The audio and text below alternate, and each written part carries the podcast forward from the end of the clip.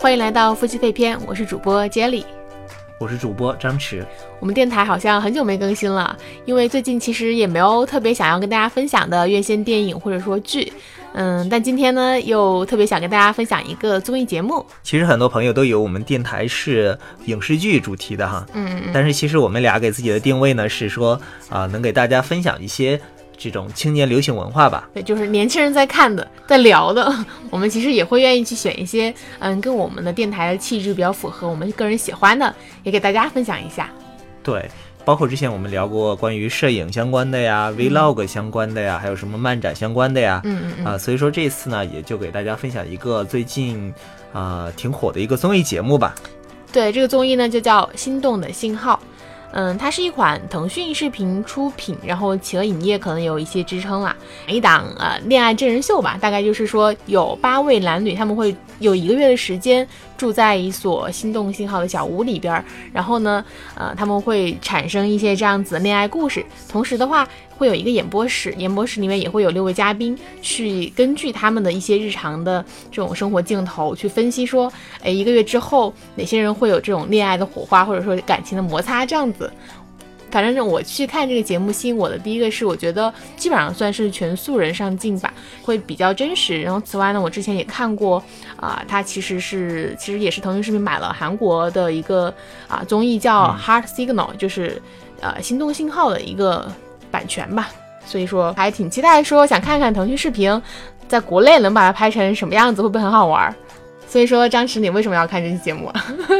呃，最开始的时候，我可能是觉得，呃，像你说的那个叫《心动侦探》，对吧？嗯，对对对，啊，就是其实是请了一些明星，还有一些什么所谓的心理学家之类的作为这个呃嘉宾吧，对吧？对第二现场的嘉宾去做一些所谓的这种啊、察言观色的分析啊，通过。彼此之间的一些小互动分析，什么谁谁和谁谁的这种情感的火花呀什么的。然后这里边有几个明星吧，我还是比较感兴趣的。一个就是朱亚文嘛，嗯，呃，从去年的那个《身临其境》开始，其实就对他挺有好感的。啊嗯嗯嗯，然后另外一个就是我们的这个全民锦鲤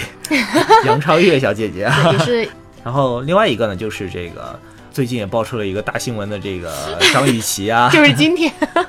我们敢爱敢恨的这个山东大姐啊，张雨绮山，对，但我觉得她在里面其实还挺挺有那种少女心的感觉的。然后接力给大家介绍一下吧，她这个呃具体是怎么样一个玩法？这所谓的这几个素人们是怎么选出来的呀？嗯，这几个素人其实呃也是有海选的。对我之前看过一些就是叫路特社报道吧，就说其实这些人也是说，呃，节目组可能会根据他们的一些需求去制定一些他们想要角色。其实你可以看到就，嗯、国内这边的话，大概每个人其实都是。不是说就是普通的那种职工或者公司员工，他们都是有一些自自己的身份或者特长的，他们会选一些稍微有身份符号的，比如说像赛车手啊，像这种呃戏剧学生啊，或者说像一种这种叫创业者 CEO，对对对，创业型 CEO 啊，对他们会有一些这样的海选，然后海选的话，他们会根据说，呃，好几个人在同一个桌子上，然后去看谁会在这个小桌子上，嗯、比较善于去察言观色，比较能够活跃气氛的，他们会选择这样的人，然后来参加这个节目。首先一个最重要的你没说嘛，就是说颜值得达标嘛，对 吧？OK，然后第二个条件就是说，这哎是是是的个他的身份可能会，或者说本身的这个生活工作会比较有趣，嗯，对比较，特殊吧。对对对对，然后就比较有话题嘛。嗯第三个就是说，他们本身的性格不能是太。啊像我这种什么社恐啊，或者说 太太偏激闷哈的，对，对他们彼此之间可以比较融洽的，能够迅速的打成一片。无论说是观众看起来，还是说导演后期去啊、推进节目的时候，都嗯更好去制造情节嘛。另外就是说，这几个人来到这个小屋之后，好像还有一些规则，对吧？嗯嗯嗯，他们大概有四到五个规则吧。第一个就是说，他们其实每天晚上，呃，都是要回到这个小屋去睡觉的。他们白天可能会正常的去工作，对，不是说就为了拍这个节目会请一个月的假，然后在这里就待着，白天也待，晚上也待。他们不是，他们可能早上也会去工作，晚上下班了回来，在这个小屋里跟这群人一起做饭，然后一起去生活的样子。第二个是说，他们在入住的第一天呢，嗯，不太会去透露自己的一些真实的身份，甚至职业，甚至年龄，他们会在第二天的时候去讲。第三个呢是说，他们每天晚上需要对自己呃在当天比较心动的对象发一条匿名的短信，就是互相可能都不太知道是谁发的。第四个是说，他们会在每一个星期里面都会有一次约会的这样的场景，呃，可能有男生主动向女生邀约，以及女生主动向男生邀约两次约会，以及导演组会再安排一次大的这样的一些 party 什么的。其他的一个很重要的就是，在这个整个一个月期间的话，他们可以去不停的暧昧或者说表达出我对你的喜爱，但是不能够去直接的向你呃心仪的对象。呃，说出这种比较明显的表白的话，对对对，其实大概就是这样几个规则啦。嗯，其他的也没有什么，但是就在这几个规则的限定下，就会变得特别好玩了。因为呃，就会出现说，哎，我好像很喜欢，比如说我好像很喜欢这个男生，但是好像这个男生不是，我不知道他是不是喜欢我，就会有这种嗯。青春男女之间的这种恋爱的猜测啊，这种推移啊，以及一些呃很浪漫的场景出现吧。我觉得整个节目观看下来的话，我是少女心啊，恋爱的小情绪都被激发的砰砰砰的，觉得对对对对对。然后说一下啊，在第二现场的这几个明星嘉宾吧，嗯哼，啊，他们的身份可以给大家介绍一下，然后呢，呃，也介绍一下他们的这个作用，包括每一次所谓的猜测行动线呀什么的。嗯，这里边是有一个有一个主持人角色的，就是姜思达，不知道大家有知不知道这个人。我看节目之前是不太知道，对他在微博上其实挺火的，好像就是他之前还采采访过那个女演员春夏，就是经常去采访一些呃呃这种明星啊或什么，其实在做一些自己的视频的这种工作。对他日常在微博上表现出来的一个呃性格呢，可能就是一个比较擅长去用情感表达，然后比较擅长去观察这种两性关系的。对他这他在这边的话也是作为一个主持人的一个角色吧。对，然后朱亚文的话，我总觉得 我一一我之前觉得。对他定位是说一个直男的形象吧，然后来参加可能会比较有趣。然后他在这个节目里还挺让我吃惊的是，他基本上能在每一每一期节目去分析一一通大的道理，然后。啊，好像狗屁不通，然后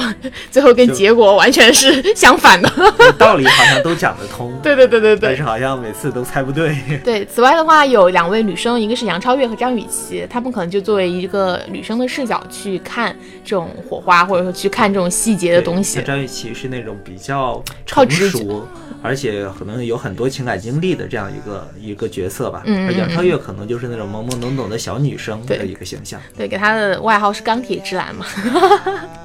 我觉得可能请杨超越也有一点这种呃热度的感觉吧，最近还挺火的嘛。此外的话还有两位，一个是关宏，也是一个最近比较新的一个小艺人，男生艺人，对，然后另外一个就是一个心理学的一个专家叫姜振宇。他可能更多的作用就是说，嗯，从一个更专业的角度吧，就心理学家嘛，去分微表情啊，对对对对对，小动作呀之间，对，去分析一些比较专业的术语，然后让大家能够更确信说，好像哎，好像真是这样子的。然后他们的任务呢，就是每一期会去观看导演给他们的关于心动小屋这六到八个人他们之间的一些嗯镜头，然后去通过这些镜头语言呢去判断说，然后去判断说当天晚上他们每一个人之间彼此的心动对象，彼此的心动对象是谁？其实就是发短信嘛。对对对对对。然后他们猜对了过后，可能会有一些奖励啊这样子的东西。其实看这个节目很有意思哈，可能刚开始的时候，第一集、第二集啊，呃，观众们的注意力会更多的集中在这个所谓明星嘉宾的身上，嗯，但是后来慢慢的，观众们的这种代入感都慢慢的会集中在我们真正的那几个素人身上，对吧？然后会啊站自己的 CP 啊，有自己的 情感的代入呀，等等。对，基本上看完一到两集吧，你可能就会有自己最喜欢的女一号是谁，男一号是谁这样子。对，所以说呃，接着给大家分别介绍一下这。三个女生，包括后来加进来第四个女生啊，包括呃四个男生。嗯，我们还是按他们出场顺序来吧，因为其实这样会更好一点。嗯，先说男一号吧，男一号呢叫周游。我这边就顺带把星座也介绍了，因为我觉得在这个节目里边，大家其实对星座的分析还挺多的。他是一个射手射手座的男生吧，然后是一个工作室的创始人，然后主要是做一些建从事一些建筑方面的设计。设计。对对对，建筑设计。整个人的话，给我的感觉反正是那种挺沉稳，然后。很会去照顾人的这样的一个风格吧。对，年龄也是最大的，年龄是对年龄是最大的。然后女一号呢是向天歌，然后他是一个呃白领吧，上海的算是一个金融白领，金融白领。然后对，比亚的一个海归吧。对他一出场就是给人给人一种很甜美、很优雅、很优雅的感觉吧。我反正还蛮喜欢的，算是我目前最喜欢的女生了。对，然后呢，男二号是江明亮，他的英文名叫奥斯卡，然后我们基本上都在节目里称呼他为奥斯卡，因为更好记一点。对，他是一个天蝎座的小男生，我觉得其实他里面表现的性格还挺像的，是个英籍华人吧？英籍华人，然后是一个模特，现在是在做模特的工作，就真的是长相很好看，然后穿着打扮也很符合那种。呃，小说里面的男主角吧，就是这种漫画中走出来的少年，可能就形容了他。我觉得，但是好像年龄比较小。嗯，年龄是比较小的，对，基本上比在场女生都要小一点，好像是这样子。对，然后女二号呢是呃胡金明，然后他是一个英语老师，就是很开朗、很活泼的那种少儿英语老师。对，基本上算是一个人气还挺高的，然后就是呃跟你打交道或者说话的话，都会笑眯眯，然后特别开心，能接场的那种。对，就是走比较可爱的那一挂的，嗯嗯嗯，比较卡哇伊那种。对，然后男三号呢是一个赛车手，叫刘泽轩。他第一集没什么展现自己的风格哈，后面的话我觉得越看越吸粉。就是目前的话，呃，还挺期待他的一些这种约会场景的，因为我感觉是一个大大咧咧的大男生，但是又带着一些浪漫和犀利在里边儿，配上他这个赛车手的身份，特别让人心动。对，而且人也挺帅的。然后女三号呢是李君洁，是一个狮子座的女生，很强势，而且在节目中的话也是主修是一个学生，主修的是话剧表演方向的，对，上戏的啊，对，上戏的。而且她比较特殊的一点是，她好像在大学期间还去当过两年兵啊，对对对对对，所以说她的整个性格就是很豪爽，比较豪爽，会比较具有侵略性一些。嗯，是的，是她在恋爱的表现也是这样子的。他们六个人呢，其实是最早第一天就到了，然后他们可能大概在三四期之后呢，又会加来两个新人，对，相当于这个鲶鱼效应吧。对，节目里面就叫鲶鱼效应，就是他们可能三队在三天之后，呃，在三期节目之后，大概都会有一些自己的这种 CP 出来了哈，但是可能也会有一些人落单了，那节目组可能说为了活跃一下整个氛围，以及去帮助那些落单或者说打打乱一下这个现场的 CP 哈，就会再新再新引入一个蓝丝。男四和女四，第四期的话已经也有男四都出来了。对对，呃，男四是一个互联网创业公司的那个 CEO 啊，都是 CEO 级别。对，叫郭如斌啊，好像挺儒雅的，好像也是一个挪威籍的华人吧，好像是，然后是属于那种呃霸道总裁型的吧。嗯嗯，对，因为好像也是狮子座嘛。嗯。然后一来到就是各种出手的那种感觉，一来到感觉其他的几个女生都被迷的不行了。对，然后女四呢，呃，是在第五期当中刚刚出场的，然后她是一个呃舞蹈老师，嗯，也是教小朋友的这样的舞蹈老师吧。嗯嗯嗯。总的来说的话，呃，心动的信号里边人其实都性格还挺鲜明的，就比如说，就是内向又沉稳的这种创业的大叔，大叔还行，毕竟毕竟年龄到了，然后有一点温柔，有一点优雅的这种金融女生，对，然后有神秘，然后又有一点酷的这种赛车手，然后还有可爱开朗的英语老师，然后比较好看的话剧女学生，以及阳光可爱的这种比较白白净净的男生模特。就像刚刚说的一样嘛，心动信号的选角其实就是还挺怎么说呢，挺就属于大众偶像吧。其实选这些人不只是要让他们在节目中能够彼此心动，可能也是满足很多观众朋友们的这种少女心也好啊，或者说这种年年轻时候的那种内心的悸动吧。对对，就像姚超越说的，可能他看到奥斯卡就是。呃，自己 自己现年轻的时候，也不能说年轻的时候，他 现在挺年轻的，就是自己上学的时候会喜欢的那种男生，穿着白衬衫，留着干净的发型，嗯，是的，笑起来很温柔。我觉得这种男生的第一印象一般都会很好的，就是他至少看起来是白白净净的，男女生就会特别想要去亲近他。所以说，其实可以看到他在前面两期的投票里面都还挺多人喜欢他的。对对对，嗯，对。其实前面我们介绍了很多这种相当于设定型的了，嗯主要是也嗯也是给这个没看过节目或者说只是听说过这个节目的呃朋友们，然后简单的了解一下。接下来呢，可能我们会就会具体的聊一聊对每些每个人的印象什么的，可能会嗯更适合看过节目的朋友们来听了啊。对，我觉得我们就不聊节目具体里面他们干了什么，我们可能就聊一下我们的观影感受吧，也大概是。其实呢，《心动的信号》这档节目看完过，很多人会去他们微博底下留言说这个谁谁谁很渣呀，或者这个谁谁谁怎么能同时喜欢两个人啊这样子的。但其实，嗯，我当时看了一个报道，就是说导演说为什么想要去导这样的一期素人真人秀，就是说他希望说能够去通过一些不同领域的这种专家，或者说一些情感达人，去分析一些素人的这种自然的表现和肢体语言。教观众去学会怎么样去判断一些微表情，去判断这个人对你是积极的或者是消极的一些互动，让你怎么样去从一段恋爱关系中去识别，呃，那个人是不是对你有 这种心动的信号。我觉得在我看来的话，算是一本比较鲜明的这种恋爱教科书吧。我经常推荐我公司的 单身男性去看，因为我觉得还挺多值得学习的地方吧。所以说看完过后，你觉得有没有这里边儿有没有有没有什么小的场景让你特别的印象深刻？就是撩妹或者说撩汉的场景。呃，我觉得说到“撩”这个词哈，嗯就是其中有一些人是啊、挺有套路的。对，就是不管是其中的一些男生或者女生啊，他嗯你会明确的看、看出来，他可能生活中也好，他会这种情感经历比较丰富，或者说是、呃比较有技巧。嗯，对，反而是有几个人比较木木讷，但是又比较真诚的这种表达会比较打动人啊。那那你先分享两个你觉得比较让你觉得啊、原来还可以这样的套路吧？一个就是说，男生约这种暧昧期的女生出去玩，或者说约会的时候，嗯去啊、做手工啊，嗯然后或者说去滑冰啊，这种，这是一种比较好的一种约会方式。嗯就是千万不要上来就大家一起吃饭，就是一旦两个人面对面，除了聊天不能干其他事情的时候，就呃很容易陷入尴尬。嗯这个时候呢，可能会就影响彼此在彼此心里的这种印象分吧。嗯哼啊，而啊像做手工啊、滑冰啊这种本身也能创造一些呃亲密的接触，所以说我觉得其实里面的几个男生，特别是啊，特别是比如说周游啊、刘泽轩啊，还有那个郭若斌啊，都是挺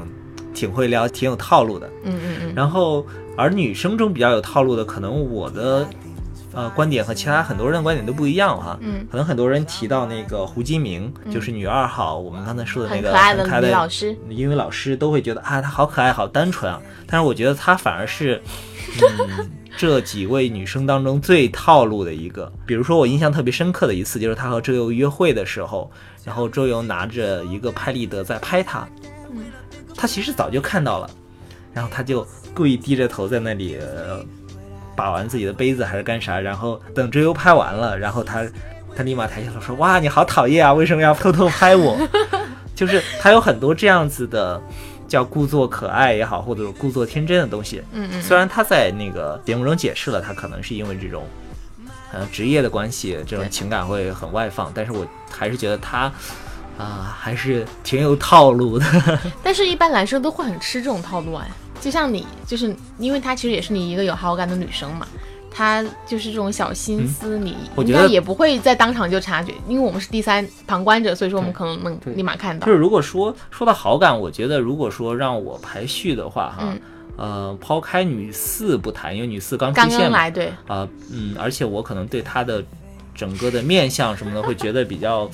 呃长得比较不好看是吗？对不是不好看，就是不讨喜，就感觉很很我觉得比较成熟一点。很惆惆怅的感觉，不是，就可能我都不愿意给他交朋友那种类型。嗯那那你那你的好感度从上到下应该是怎么样的？女生的话只看，啊、如从下到上吧，如果说最低的可能就是胡金明了，因为因为他比较套路，比较刻意嘛。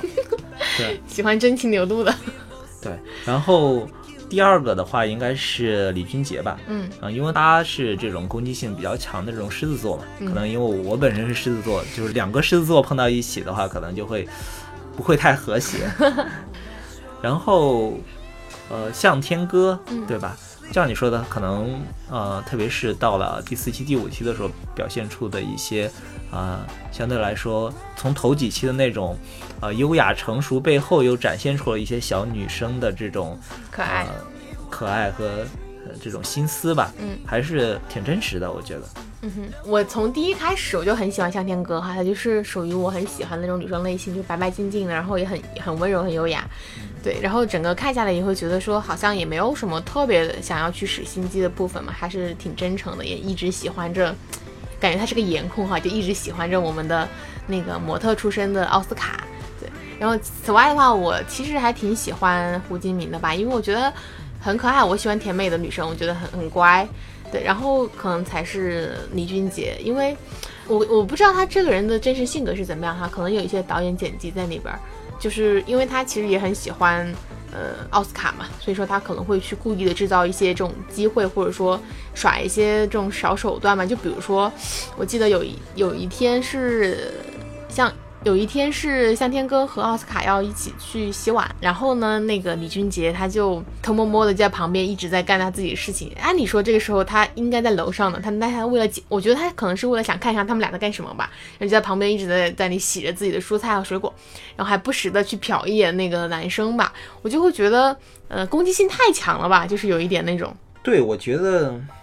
我觉得李俊杰这个人啊，和其他两位女生有一个很不一样的地方，嗯，呃，就是其他两位女生的目标是在男生身上，嗯，OK，我要找到一个我的什么灵魂伴侣啊，在这个节目中找到一个我最喜欢的人，嗯。对吧？但是李俊杰更多的是，就是我要赢过你，我要做这三个女生中最强的那一个，或者说是最受欢迎的那一个。当他和向天歌刚开始喜欢到同一个男生的时候，他可能会很有这样子的一个竞争力。嗯，他更多的我给我的感觉是，他的注意力反而是在那个向天歌的身上，而不是真的在奥斯卡身上。觉得向天歌很有威胁，所以说他要在处处都想要去赢他，是吗？对，和李俊杰很像的一个人就是郭如彬，嗯就是我们的后后边来的这个男男四。嗯男四有点像什么呢？像他，他对这个节目有一个整体的认识。这个节目的目标就是男嘉宾要找到一个自己心动的女嘉宾，然后并且两个人相互的互相情投意合互相心动。所以说他来到这里迅速的出手，迅速的啊，环顾一周之后就选定了这个说，哎，胡金明看起来好像挺单纯的一个小女生，然后就迅速出手。哎呀，但是没想到胡金明的套路比他还深。然后 OK，那那他可能吃饭的时候是很稍微有些情绪有些荡的，嗯但是回到回来之后就迅速的转移目标，所以说他是和李俊杰很像。李俊杰是说我要赢过其他的人，嗯呃然后呢，顾如斌是我要达成这个节目的目标。他们不太真的不太在在乎谈恋爱的是吗？不太在乎说彼此之间真真的是不是有这个爱情的火花呀，或者嗯说怎么怎么样的。嗯，这是我的一个认识哈，也许是因为我比较腹黑，对。但是其实呃，像周游啊，就会比较单纯，他真的是抱着一种哎，我挺喜欢你这个女生的，嗯你如果做过什么对对我不好的事情，我可能还会吃醋啊什么的。嗯，对，啊就很真情实感。对，而奥斯卡呢本身是，呃，可能因为年龄小就太懵懂了，嗯呃，就是对谁好像都挺 nice 的，嗯然后有的时候呢也会乱发一些信号，比如说，呃，和李俊杰一起出去啊，去他的学校，然后点甜品的时候还只点一杯饮料，又投一根吸管啊，然后。呃，但是反过头来对向天哥呢，又说我是你狗的爸爸呀什么的，对他就是嗯啊，有点小小朋友，或者说是因为他本身嗯，呃从小就颜值比较高，身边的女生朋友会比较多吧就，是追随的这种感觉。对他他比较习惯这种沟通方式。嗯嗯而那个我们的泽哥呢，泽哥其实好像也挺圈粉的哈，对对 大家都挺嗯，喜欢他，就很很也耿直的大男生对，挺喜欢他或者挺心疼他的。我觉得呃，泽哥有点儿就是，呃，仙儿，他他就是有一点就有点是来玩儿的。太洒脱。对，其实以他的背景，你想，他不只是赛车手，其实整个车队都是他的。嗯那你可以推测出他的家庭背景应该是非常好的，然后之前也是搞金融的。嗯嗯嗯，他的身边也不会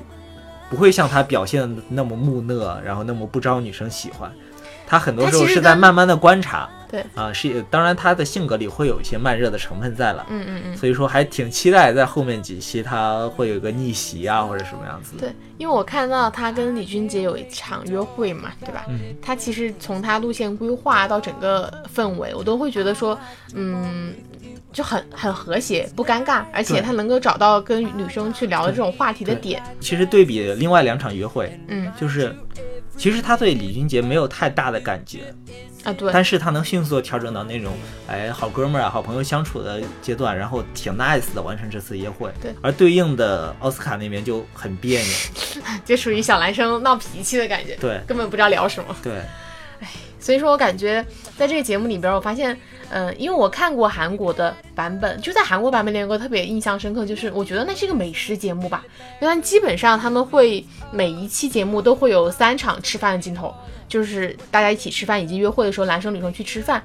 呃，很不一样，就是在韩国的时候，大家在吃饭的话会聊很多的话题，以及男女男女之间他们会有一些互动很很深的去探讨。但是在中国这边，不知道为什么，我觉得每到吃饭的时候就有点略显尴尬，大家是放不开呢，还是怎么回事？就是中国挺奇怪的。可能比较多的情节是说六个人或者八个人在一起吃饭。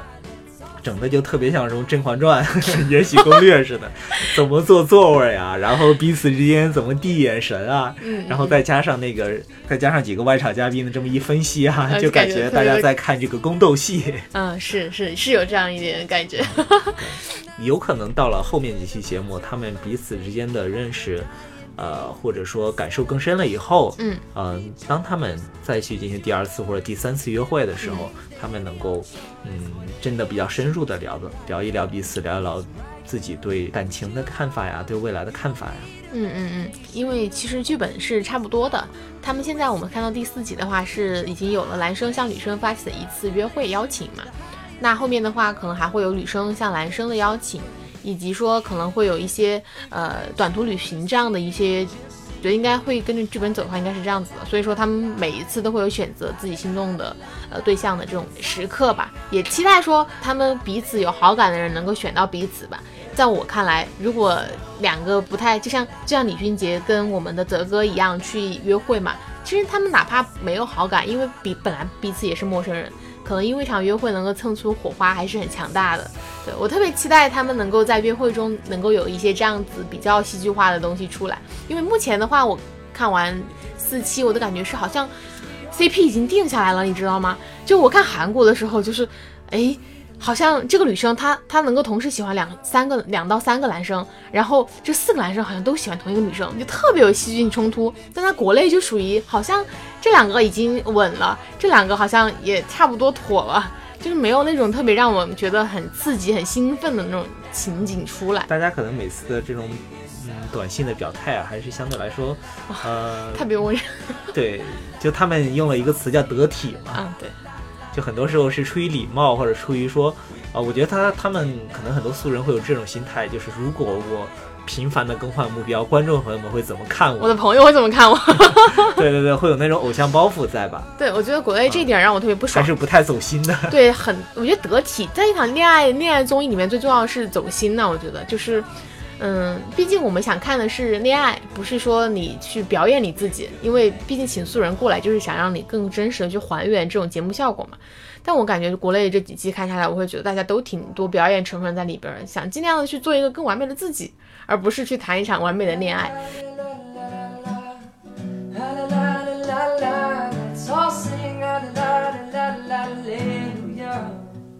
然后说到底，其实《心动的信号》是一个综艺真人秀嘛，很多观众会去想他是不是有这种剧本安排好了的。所以说，你对这种有剧本是怎么看的？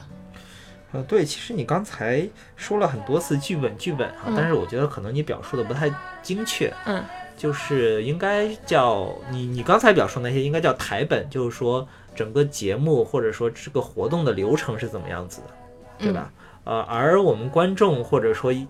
观众觉得阴谋论的那种剧本是说 可能呃他该选谁？对该选谁，然后中间要怎么曲折，要怎么表演，这些都已经是定好了的。这应该是没有的吧？呃，我我还是比较善良的，我觉得应该是没有的。对我之前看到一个分析，就是说这种节目的话，基本上就是像你说的是台本，就是可能有一个，就是他他要怎么演，怎么尴尬的时候怎么去有提问，或者有一些怎么互动的设计，可能导演会去帮忙。但是像一些他们真实的一些表表情，或者说一些对恋爱这种心动的感觉，其实还是会有那种脸红的心跳啊，或者或者说一些小的微动作那种东西，其实我觉得是剧本里面表达不出来的对。，换一种说法吧，嗯嗯嗯就是可能几个素人来讲，他们并没有剧本，嗯他们就是跟着自己的心，或者说按照自己的这种想法去表演，去展现自己，去相处。嗯，但是呃，导演组或者制作组肯定在剪辑上会有侧重，啊他想让观众看到的，比如说刚开始他可能有几去剪向天歌和奥斯卡的互动的时候，就剪那种尴尬的或者冷漠的这种互动来剪，但是也有也许人家背后有很多这种啊甜蜜的，甜蜜的互动，然后他就他就不剪。等到最近两期的时候，再把这种甜蜜的拿出来剪，就有这种先我们叫什么先抑后扬啊之类的这种一些表现手法在里边。这些东西我觉得肯定是有的。就嗯，对，因为我发现就是这个节目的剪辑还挺加戏的，因为它会有一些小的字，或者说一些叫什么贴纸，贴纸，用一些小的字，或者说一些小一些贴纸，或者说一些旁白，去。强调一些，强调一些谁皱眉了呀，谁翻了个白眼儿啊，对，或者说谁跟。谁现在同框了呀，他都会去圈，其实也算是一种刻意的引导吧。对，我就我我觉得看这个节目的乐趣呢，其实也在这种这种剪辑手法的这种呈现上。然后另外有一个我比较好奇的点啊，嗯就是呃，观众最后看到的这些剪辑的内容，嗯，和第二现场的这些嘉宾看到的剪辑的内容是一样的吗？哎，真的是一样。你没看他们的时间线是一毛一样的吗？就是我们看完了视频过后，他们立马就会去评论这段视频，他们也看不到其他多余的这种这种废掉的镜头的。啊所以说，他们也是根据我们看到同样素材去分析的。啊，这就会让观众有一些呃嘉宾的台词，因为一些呃问题或者表达或者什么三观的问题，有可能不会被剪进来。啊，对，这个可能也会也会有一些，对对对对对。但总的来说，我觉得还是挺有趣的吧，因为你不能去预测，呃，这几个这六个人中他们到底是对谁有心意的。然后，其实随着你去，呃，跟着他们每一期去走完这样子的一个心路历程，你仿佛真的是跟他们去一起谈了一场恋爱的感觉。我会觉得说，看完这些节目的话，第一是学到了很多这种啊两性之间的这种小的这种传情的小技巧，第二个是说自己也会想到说，哎，好像平凡的生活中又可以多这么多可以去跟自己另一半或者是跟自己身边的朋友去模仿或者学习的这种地方吧。然后这种叫恋爱型的或者情感类的综艺节目，嗯其实最早从那个《非诚勿扰》啊，啊，对吧？大家都挺爱非看魔。魔鼠啊这种东西开始，呃，到后来有这种明星参与的恋爱真人秀，比如说之前什么潘玮柏、吴昕，有什么周我们相我们相爱吧，啊然后什么最近很火的《幸福三重奏》，对对对，有反正有有这种假扮的，也有真实的，嗯然后到现在这种说素人的，对吧？而且我关注好像，呃，英国吧，嗯已经在搞一些类似于《心动的信号》，但是是一些双性恋来参加的，嗯，嗯就是就是有可能会出现男男配或者女女配，或者说他们三个人在一起啊之类的，这这这这种呃情感关系的存在。我觉得好刺激，我觉得果然外国还要更开放一点。对对对，这样子可能它的变量就会更丰富，然后，呃，从观感上来讲呢，会可能会更刺激更有这种戏剧的冲突了。嗯嗯嗯，对对对。然后这期节目的话，其实因为还没有播完，我们就先聊到这里。我觉得也许等到大结局的那天，我们可以再来聊一我们的这个观感又有什么不同，以及分析一下我们看完 整个一季节目的一个心路历程吧。然后我这边也特别安利大家去看一下韩版的两期，就是，嗯，第一是人都很美，就是你就是当成一个综艺节目去看的话，你会感觉说，好像你自己有这样一群很漂亮、很很很好玩的朋友。对，第二是你会在里边去，因为韩国那边的话，他们会更专业一点，他们当时会请两个更专业的，一个是心理学家，一个是精神学家，他们会给一些更专业的一些这种啊、呃术语，然后让你去了解到这个两性之间的关系是怎么样的。目前的话，我看国内的剪辑，就是那个心理学家的一些发言吧，我目前不是特别满意。我觉得好像国内还是凭直觉去判断，就是一些蛛丝马迹没有说的特别的清晰。韩国的版本真让你感觉很不一样。OK，那这期节目就给大家聊到这儿吧，拜拜。拜拜。